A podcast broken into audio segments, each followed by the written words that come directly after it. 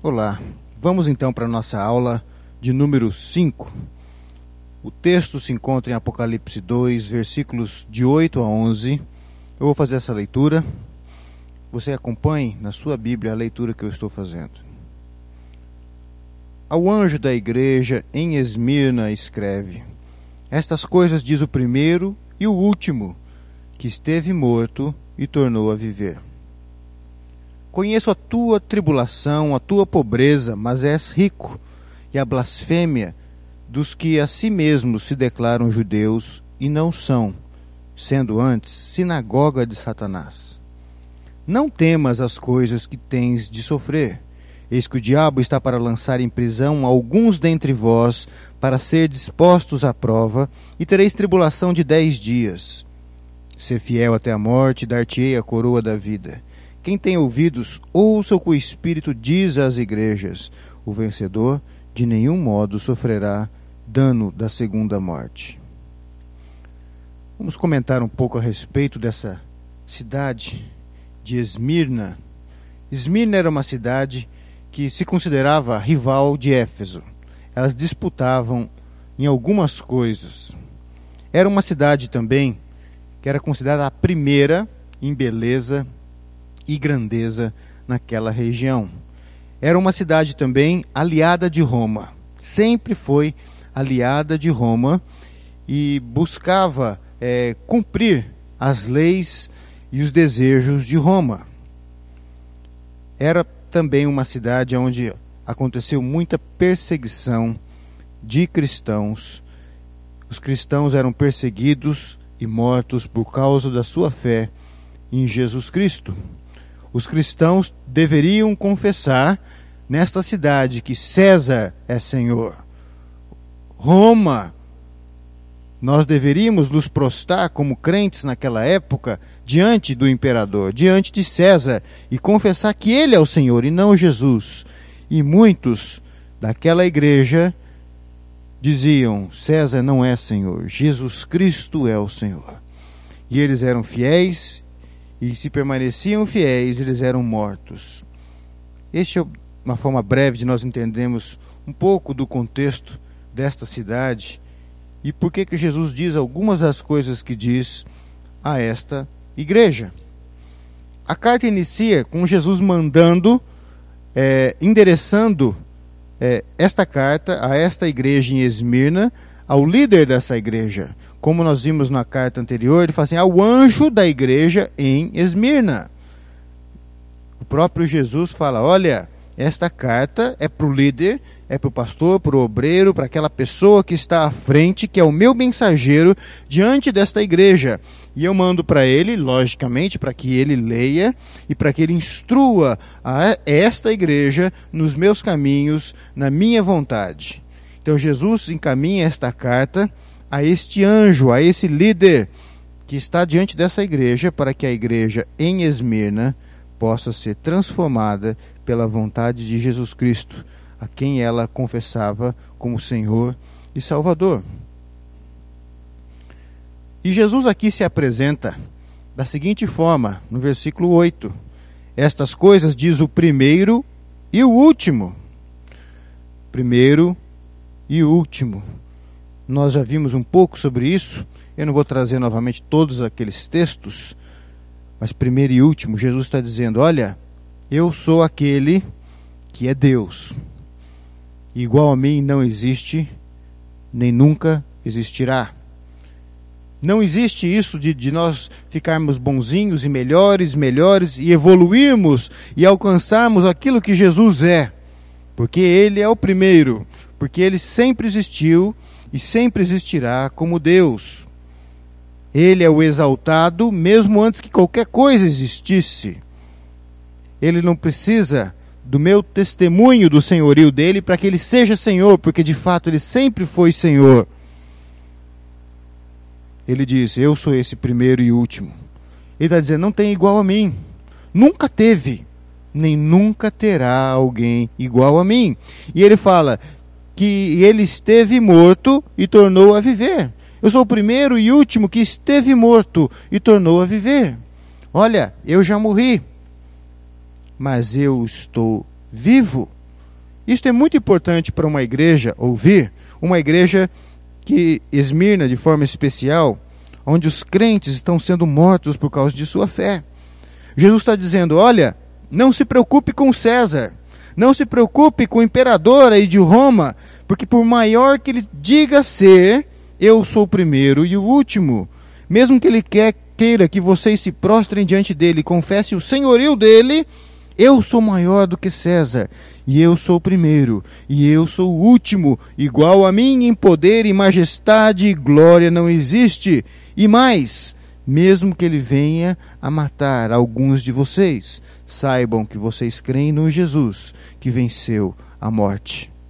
Saibam que vocês creem no Jesus que não simplesmente venceu a morte dele, mas venceu a nossa morte, para que nós pudéssemos viver por toda eternidade na presença de Deus. E Jesus, no verso 9, fala assim: Conheço a tua tribulação, a tua pobreza. Nós cremos num Deus, nesse Jesus maravilhoso, que conhece as nossas lutas. E Jesus se volta para esta igreja e fala assim: Olha, Esmirna, vocês, crentes de Esmirna, eu estou com vocês no meio das suas lutas. Eu estou com vocês no meio da perseguição. E aqui eu me lembro do apóstolo Paulo, quando ele ainda não era convertido, e ele perseguia a igreja, e num certo momento ele se encontra com Jesus, e ele cai em terra, e ele fala: Quem é você? E Jesus fala assim: Eu sou Jesus que você tem perseguido. Paulo poderia pensar: não, não tem perseguido você, Jesus, tem perseguido os seus discípulos. Vejam que coisa bonita. Perseguir ao povo de Deus é perseguir o próprio Cristo. Produzir dor no coração do povo de Deus é produzir dor no coração de Cristo. E Jesus está dizendo para Esmirna: Olha, eu conheço a tribulação de vocês e a pobreza de vocês, porque eu estou com vocês nas lutas. Eu estou com vocês no meio das tribulações que vocês têm passado. Vocês não estão sós. Eu conheço. Eu estou perto. Eu estou com, com vocês em cada uma das lutas de vocês. Quando vocês são feitos pobres pelos homens, vocês perdem o trabalho de vocês porque vocês são crentes, vocês perdem os amigos, vocês perdem o direito disso ou daquilo e passam a viver na pobreza por causa da fé de vocês. Eu digo a vocês: por mais que eles façam vocês pobres, saibam que vocês são ricos. E é por isso que ele fala: Mas tu és rico. Igreja, por mais pobre que você pareça, Esmirna, saiba que diante de Deus você é rica, Esmirna, porque Deus a ama e eu estou com você. E Jesus aqui se refere agora que alguns ali dentro, naquela cidade, e de repente até mesmo dentro da igreja, talvez tivessem alguns ali infiltrados, homens, pessoas que se declaravam judeus, e Jesus fala: não são, são sinagoga de Satanás. O que Jesus está falando assim: olha, tem uma blasfêmia aí dentro, alguns que se declaram povo de Deus, mas não são, são povo do diabo. Esses querem desviar vocês da fé, fazer vocês se prostrarem diante de César. Não, só confessa isso. Só, Jesus não vai ligar de você deixar de lado o nome dele. Se prostra diante de César e viva os, os valores de Roma. Jesus fala: esses se dizem crentes, se dizem povo de Deus, mas são povo do diabo. São sinagoga de Satanás. Veja que Jesus aqui chama o povo dele de judeus. Porque os judeus hoje, o povo de Deus hoje, é a igreja. É a igreja. Mas Israel não vai ser salva, pastor. Israel é a igreja hoje. Porque os filhos de Abraão não são aqueles de carne ou sangue, mas são aqueles que têm a fé que Abraão teve. É assim que nós aprendemos na palavra. E hoje, quem tem a fé que Abraão teve são aqueles que creem em Cristo Jesus, porque Abraão esperava pelo dia de Cristo Jesus e vivia pela fé, no dia que esse descendente dele iria abençoar todas as nações. E agora este filho nasceu, é Jesus, morreu e ressuscitou, e nós somos filhos de Abraão, porque cremos neste mesmo Cordeiro de Deus. Jesus, agora no versículo 10, dá uma palavra de ânimo e fala assim: Não temas as coisas que tens de sofrer. Esmirna, vocês vão passar por lutas, mas não temam. Jesus já está dizendo: olha, vocês vão ter que passar por isso. É como aquele momento quando Jesus orava: Pai, afasta de mim esse cálice, mas não seja feita a minha vontade, mas a tua. Aqui, Jesus já está dizendo para a igreja: Olha, vocês vão passar por luta sim, e alguns de vocês vão morrer sim. Mas ele já tinha dito antes que ele estaria com eles. Conheça a tribulação, conheça a sua pobreza. Eu estive morto, mas, mas passei a viver, e tornei a viver, sou aquele que ressuscitou. Não temas o que você tem que sofrer. E ele fala: o diabo vai lançar algum de vocês aí da igreja na prisão. Vocês vão ser postos, postos à prova e vão ter tribulação. O diabo agora usa homens e mulheres, usa o Império Romano naquele momento para perseguir o povo de Deus, colocar em prisão, matar alguns. O inimigo faz isso. O inimigo persegue e usa pessoas que estão sem o Espírito de Deus, que não creem em Jesus para isso. Jesus nos mostra que o nosso inimigo aqui não é carne, não é sangue, mas é o próprio diabo que usa pessoas, usa homens e mulheres para trazer sofrimento. Agora você fala assim, poxa, mas Deus permite isso e o texto fala para provar essa, essa, essa igreja. Por que, que Deus provaria? Deus prova, não para reprovar, mas Deus nos prova para nos aprovar. Porque uma vez que a nossa fé é provada e aprovada, nós somos é, levados para perto de Deus.